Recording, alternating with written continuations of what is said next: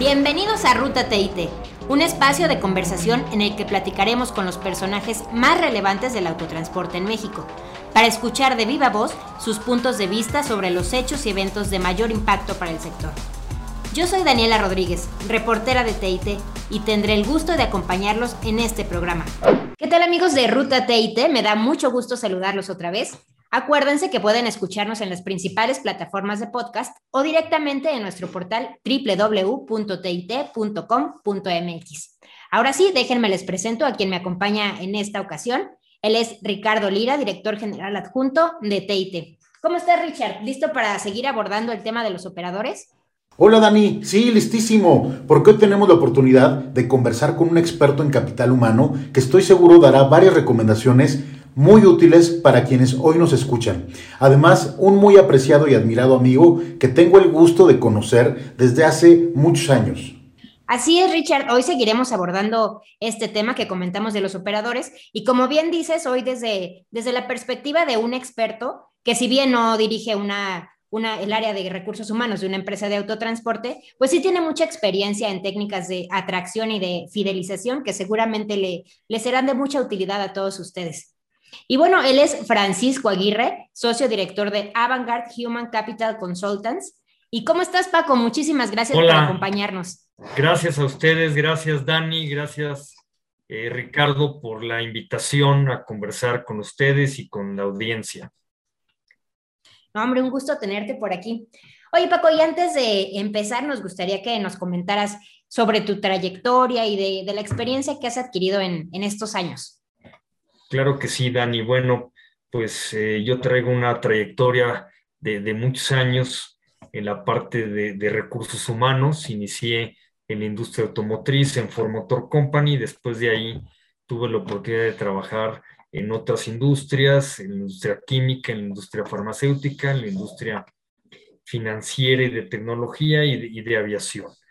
Eh, me tocó eh, fundar Avangar Human Capital hace 20 años y en esos 20 años hemos llevado proyectos de, diferentes, diría, retos y expectativas, todos relacionados con optimización de capital humano. En algunos casos temas de reclutamiento, selección, de retención de gente, de reconocimiento y de desarrollo de talento. Eh, es una firma la cual he estado también dirigiendo desde ese tiempo, desde el 2002. Somos alrededor de 18 profesionales los que trabajamos ahí y bueno, constantemente estamos siguiendo tendencias de mercado, retos que implican a las organizaciones los cambios y hablar precisamente el día de hoy de cómo comprometer a los operadores en, esta industria de transporte, pues es un reto que, vale la pena compartir. Independientemente del puesto que, se desempeñe, ¿cuáles consideras tú que son eh, los aspectos que más valora un colaborador de su empresa? Bueno, hay tres aspectos. Durante muchos años se ha pensado que el ingreso era la parte primordial sin embargo, con diferentes estudios, estadísticas que se tienen, nos hemos dado cuenta que hay dos factores también muy importantes. Uno de ellos es la calidad de vida, lo que representa eh, hoy en día el poder estar eh, acudiendo a tu fuente de trabajo con gusto y, y pasarla bien. Y el tema también de aprendizaje y de desarrollo. ¿Qué tanto estoy yo dispuesto a estar eh, expuesto, ahora sí, a aprender nuevas cosas en mi trabajo y, tener un crecimiento personal y profesional. Yo diría que esos son los tres grandes ingredientes que juegan en la balanza, tanto para atraer a la gente como para retenerla. El objetivo de las empresas es privilegiar la rentabilidad. Pero a la vez los operadores, como nos mencionas, pues buscan siempre la calidad de vida. ¿Cómo hacer para conciliar estos intereses y pues lograr la fidelización entre ambas partes? Yo creo que siempre hay que buscar esquemas ganar-ganar, donde gane el empresario y donde gane también el operador. Aquí lo que, lo que yo sugeriría es precisamente todas las rutas ya tenerlas eh, un costo estimado y saber exactamente de ese costo cuánto corresponde a combustibles, cuánto corresponde a casetas, cuánto corresponde a salarios y tener muy claro cuál es esa base de costo para transportar personas o mercancías. Y de ahí empezar a trabajar algún tipo de esquema de compensación variable con los operadores. Es decir, si hay ese apego a ese esquema de costo, si hay manera de que pueda tener una rentabilidad este, la ruta a través de la forma de manejo, a través de cuidar muy bien todos los gastos que, que se tienen y que la gente pueda aspirar a un tipo de bono por el apego precisamente a, ese, a ese parámetro.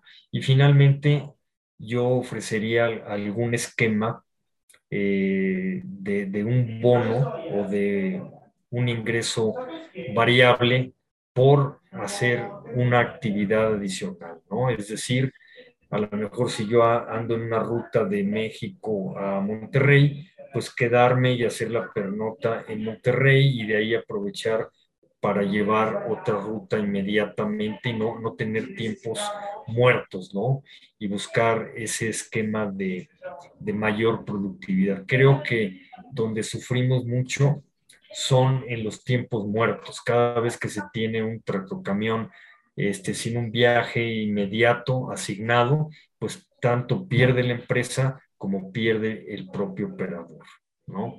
Hay que trabajar mucho en temas de logística, de coordinación, en temas de compromiso y apertura de los propios operadores y en temas de cómo dar alguna compensación adicional, ¿no? Por el logro de esos resultados.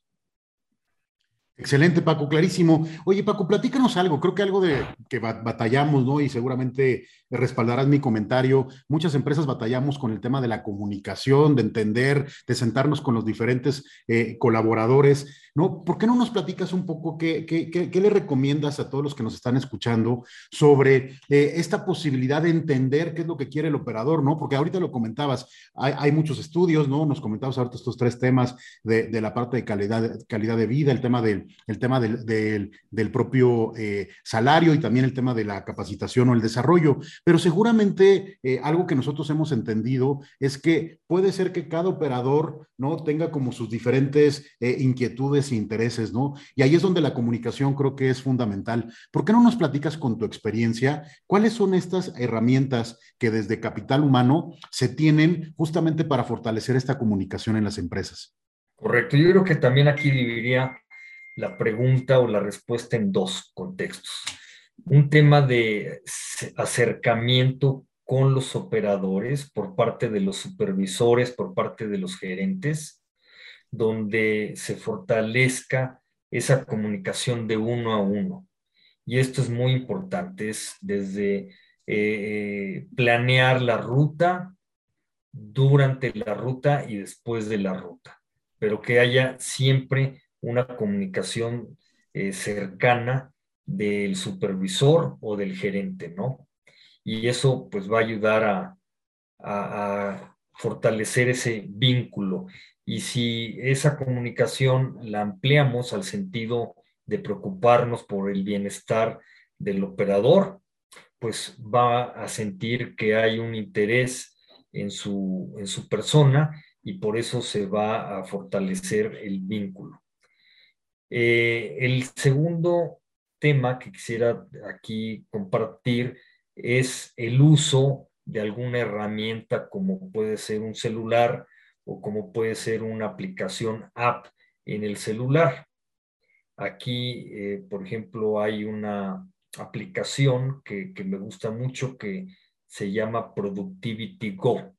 Si a eso agregamos eh, algún tipo de encuesta rápida, que pues va relacionada con temas de factores psicoemocionales, podemos también ofrecer a la gente algún tipo de solución o respuesta.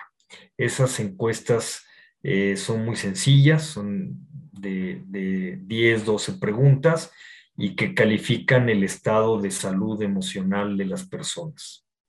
De ahí se puede desprender que el área de recursos humanos tome acción en algunas que entren en la franja amarilla, naranja de preocupación y desprenda algún tipo de, acción en particular, llamarle al operador, ponerlo en contacto con el área de, servicio médico, darle la oportunidad de que vaya con un apoyo eh, psicoemocional con alguna psicóloga, eh, darle o generarle la oportunidad de una línea de crédito, puede ser que eh, por ahí vaya la solución al problema, ¿no? Entonces, lo importante es darle al operador una herramienta para que pueda vincularse, ¿no? Con la administración y que de ahí se desprendan una serie de respuestas.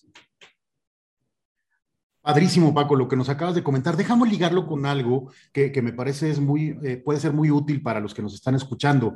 Eh, tengo una empresa de transporte, déjame, me pongo en este escenario, ¿no? Y, sé que tengo un problema donde no necesariamente eh, estoy haciendo la mejor labor ni de comunicación, ni de fidelización de, de mis operadores y lo reconozco como un problema. Platícanos algo.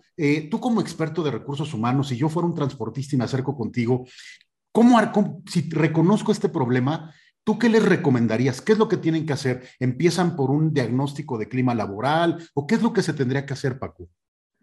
Yo creo que aquí hay que eh, trabajar también en, un tema multifactorial, ¿no? Eh, la cultura organizacional normalmente está reflejada por los estilos de dirección, ¿sí? Eh, es decir, uno puede trabajar en una empresa y se adapta a esa empresa, pero si eh, el día de mañana cambian la dirección general de esa empresa o alguno de los directores que está eh, relacionado directamente con mi trabajo y llega otro con otro estilo eh, distinto, pues puede haber ahí un desajuste, ¿no? Entonces, está comprobado que el reflejo de esa cultura de trabajo muchas veces el reflejo del estilo de liderazgo de los jefes, ¿sí? Es decir, un ambiente de trabajo, una cultura organizacional sana, el 80% de la responsabilidad es de la alta dirección. Si, si empezamos a trabajar de ahí eh, y sentir cuál es ese estilo, eh, ver cómo los directores, los jefes están actuando y respondiendo, pues podemos tomar eh, ciertas eh, medidas, ¿no? Preventivas, ¿no? Y lo que hemos visto es que ese estilo de trabajo, ese estilo de dar instrucciones, esa forma de comunicar, esa forma de evaluar, esa forma de supervisar, pues es muy importante, ¿no? Eh, si cada vez estamos más cerca de la gente, le damos la oportunidad a la gente de, de comunicarse, de opinar, de escucharla. Creo que la parte de, de escucha es sumamente importante, ¿no?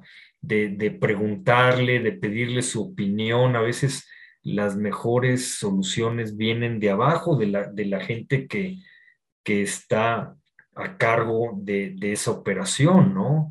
Eh, qué mejor eh, preguntarle a los mejores operadores qué están haciendo para eh, no tener accidentes, qué están haciendo para llegar a tiempo, qué están haciendo para mantenerse el costo de combustible dentro de, de los estándares. Seguramente vamos a encontrar muchas respuestas positivas ahí, ¿no?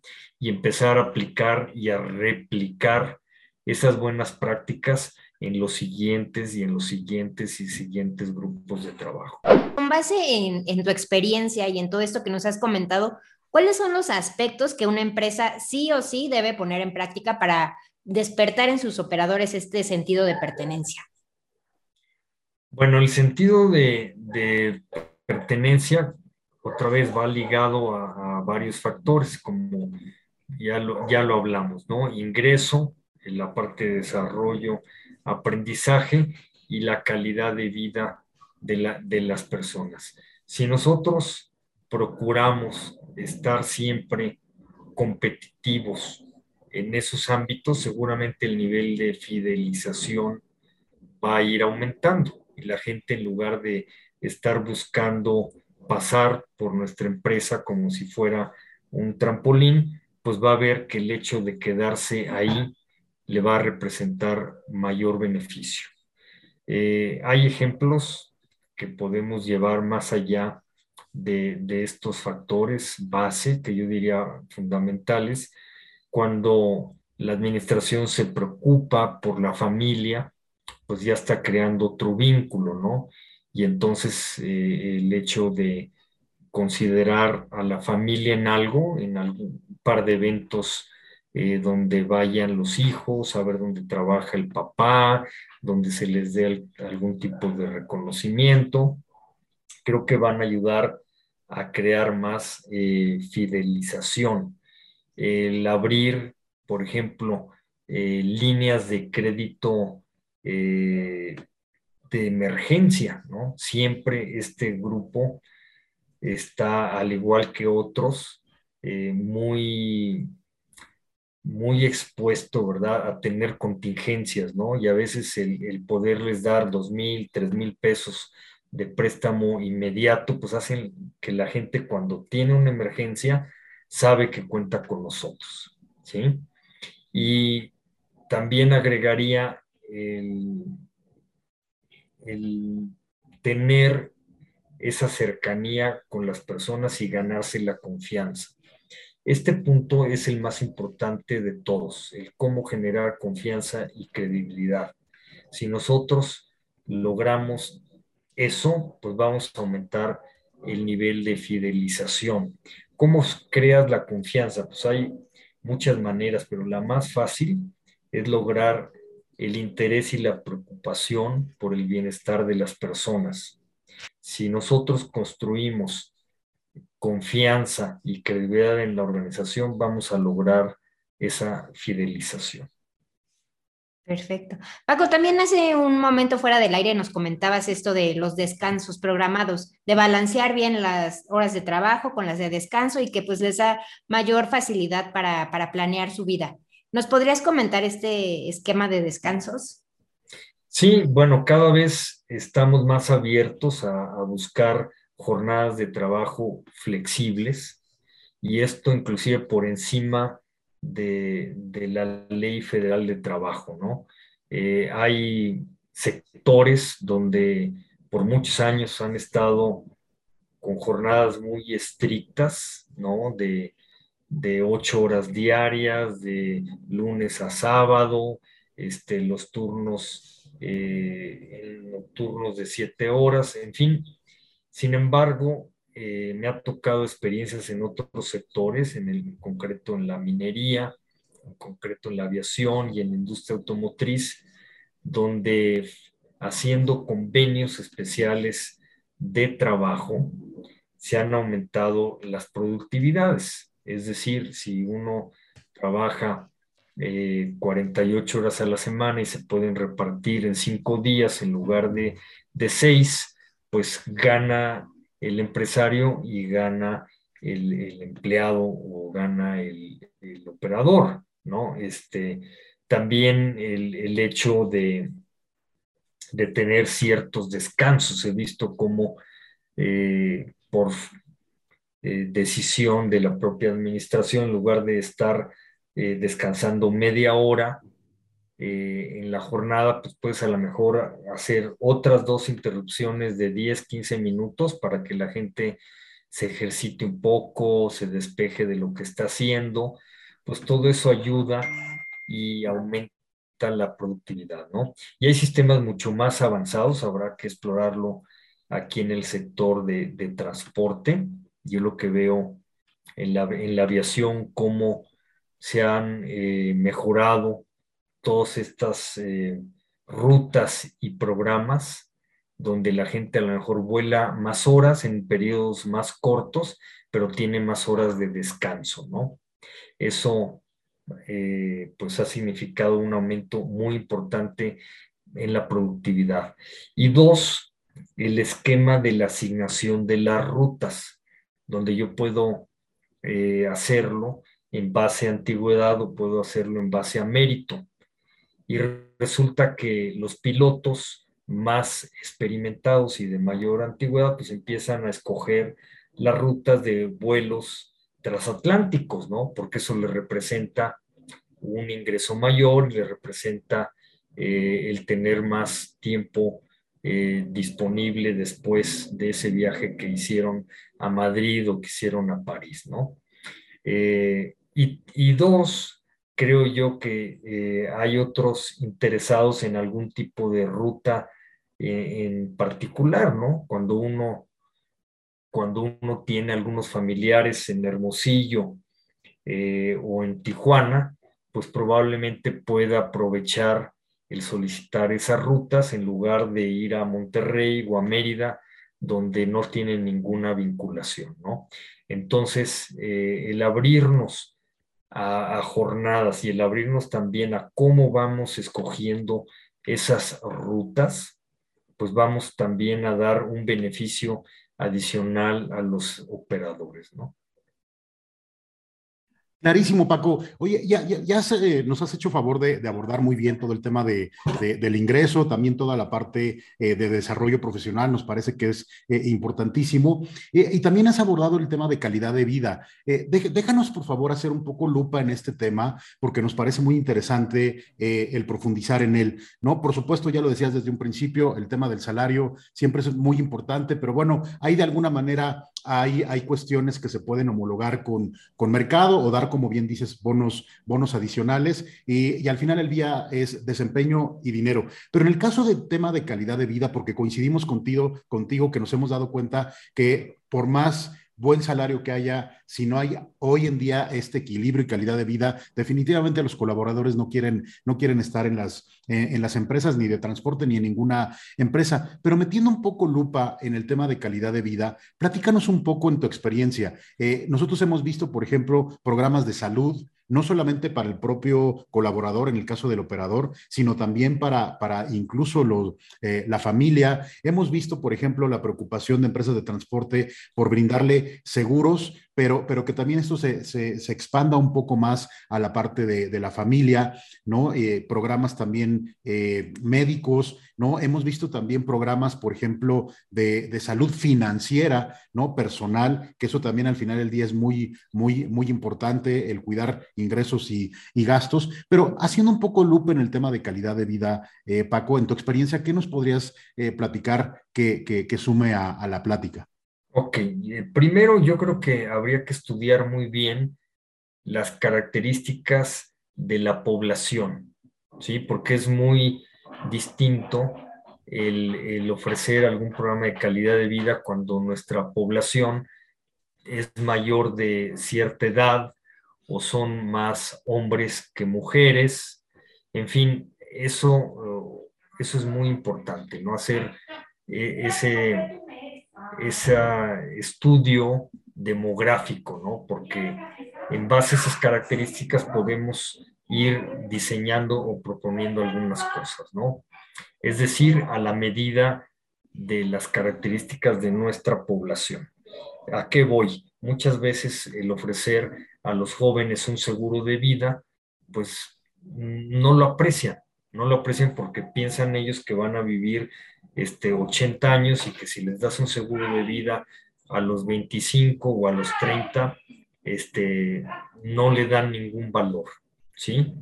En cambio, si les ofreces un seguro de vida a alguien que ya tiene este, 50 años y que sus hijos están en secundaria o en prepa, pues lo valoran mucho porque si llegan a faltar, pues con ese seguro pueden afrontar la familia los gastos, ¿no? De esa educación, ¿sí?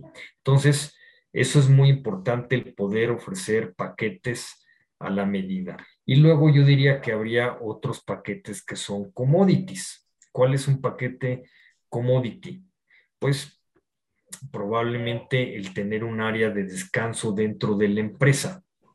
Eh, me ha tocado ver eh, pues una serie de tractocamiones, ver a los choferes, este, no tienen ni siquiera dónde descansar, ¿no? Donde tomar una buena torta o algo de fruta y andan ahí este, perdiendo el tiempo, perdiendo el tiempo o se salen de, local y andan este, en el puesto de la esquina buscando algún tipo de, de, alimento, ¿no?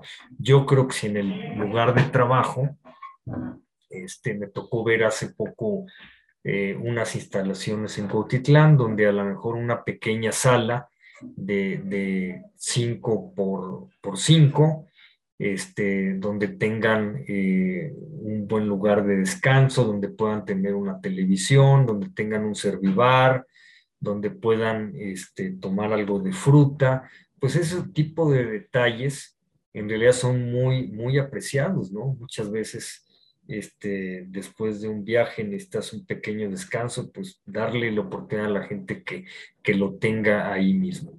Y pasando a otro tema, eh, Paco, también hoy la pandemia nos transformó a todos. ¿No? A todos los negocios. Eh, el transporte no fue la excepción, también ha, ha, evolucionado de manera muy importante, pero, pero al final del día el operador se sube a, a, su camión, ¿no? Está dentro de su, de su burbuja, digamos, de, de protección eh, y se ha buscado que así sea definitivamente el tema de, de, su cabina, pero al final del día ellos no pueden hacer eh, home office, ellos no pueden hacer muchos de, las, de, lo que hoy algunos otros colaboradores sí están eh, logrando hacer. Sin embargo, ha habido una, una transformación. Eh, y en este sentido, la pregunta, Paco, es, eh, ¿cómo has visto que la pandemia impacta hoy hacia las áreas de recursos humanos? O sea, ¿Qué propones? ¿Se tiene que volver a hacer un diagnóstico? ¿Tenemos, ¿Qué es lo que se tiene que hacer hoy? ¿Qué le recomendarías a las áreas de recursos humanos de las empresas de transporte? ¿No? Hoy que empezamos, pareciera a, empezar a superar un poquito la,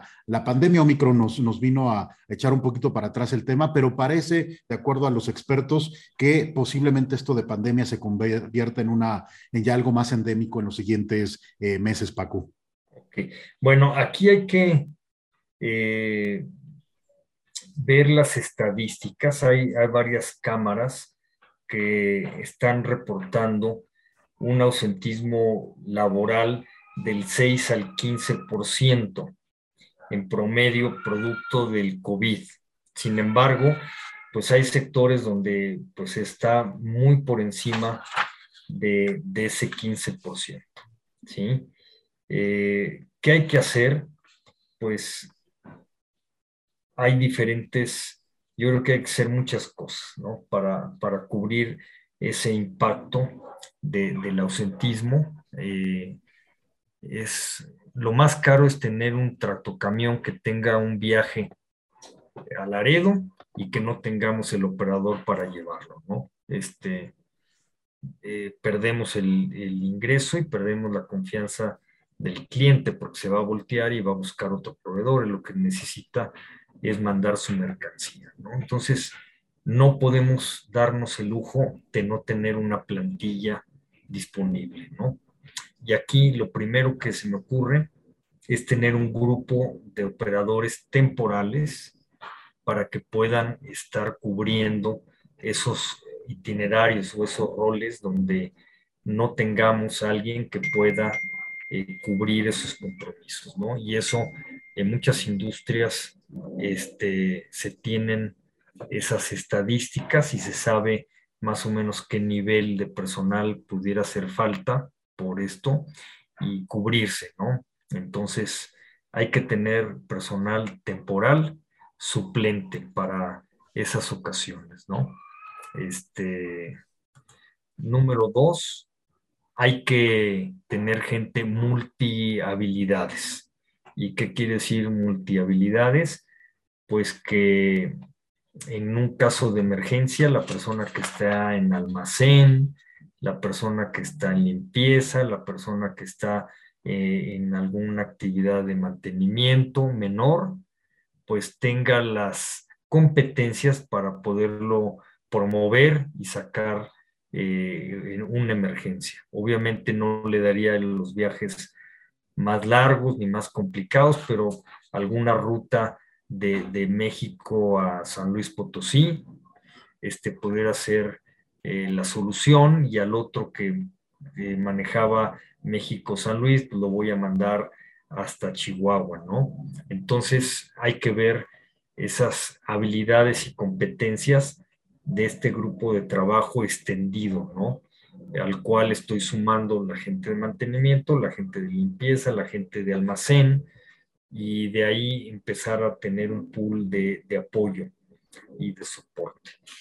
Yo creo que son, son las, las este, ideas que, que se me ocurren. Una tercera idea, pues a lo mejor tener gente eh, de freelance, algún hombre camión, ¿verdad? Que esté trabajando por su cuenta, que tenga solo su camión, pero que eh, podamos nosotros ubicarlo y que forme parte de, este programa, seguramente va a ser interesante para él, ¿no? Un ingreso seguro y que eh, pudiera apoyarnos en un caso de emergencia, ¿no?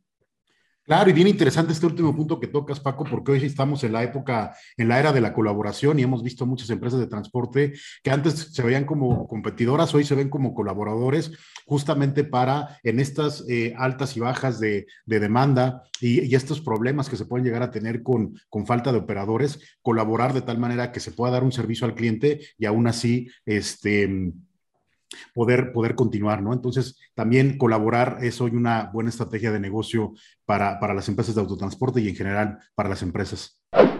Excelente. Paco, pues la verdad, eh, clarísimo todo lo que nos has eh, platicado. Eh, nos estamos convencidos que lo peor es no hacer nada. Por eso nos acercamos contigo como experto. Invitamos a todos los que nos están escuchando y, y realmente vamos a seguir haciendo mucho énfasis en este tema porque estamos convencidos que sí tenemos que actuar. Hoy, más que nunca, el sector autotransporte tiene que actuar, tiene que entender que tenemos un problema y siempre ante un problema hay que eh, eh, proponer soluciones, ¿no? Creo que hoy nos has dado una, una cátedra de diferentes temas que, que, se pueden abordar como, como experto en, en recursos humanos. Nos queda clarísimo eh, a manera sintética el tema del ingreso, el tema del desarrollo y el tema de la calidad de vida. Creemos que el tema del, del ingreso es una cuestión financiera que los propios empresarios podrán considerar, pero definitivamente creo que el tema de calidad de vida no hay que perderlo de vista. Como lo comentaste, el tema de comunicación es fundamental, el estar muy cerca de ellos.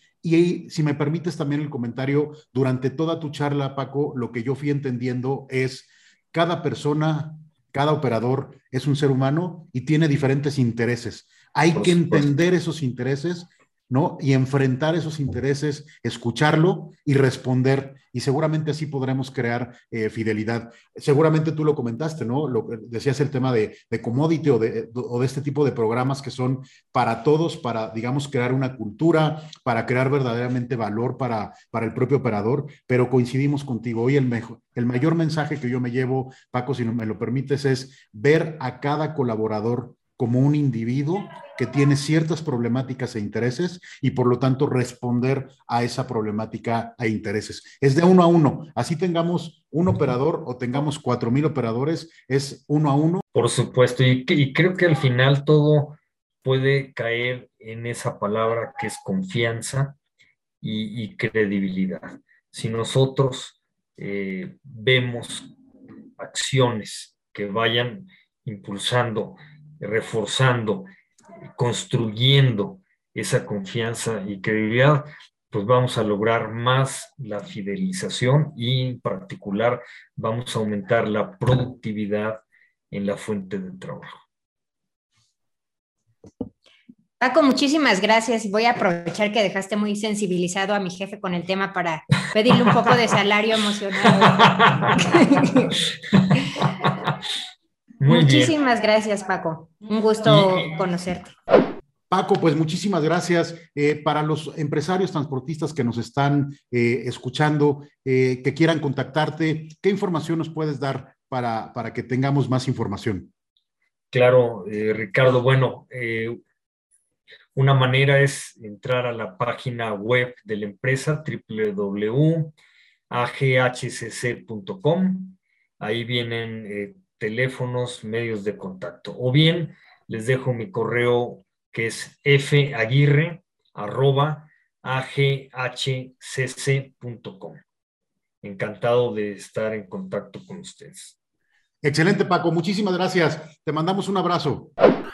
Los invitamos a mantenerse informados de la actualidad del autotransporte en nuestro portal www.tit.com.mx y en nuestras redes sociales. No olvides activar las notificaciones para enterarte cuando un nuevo episodio esté disponible. Recuerden que nos encontramos el próximo episodio en la ruta correcta, por supuesto, en la ruta TIT.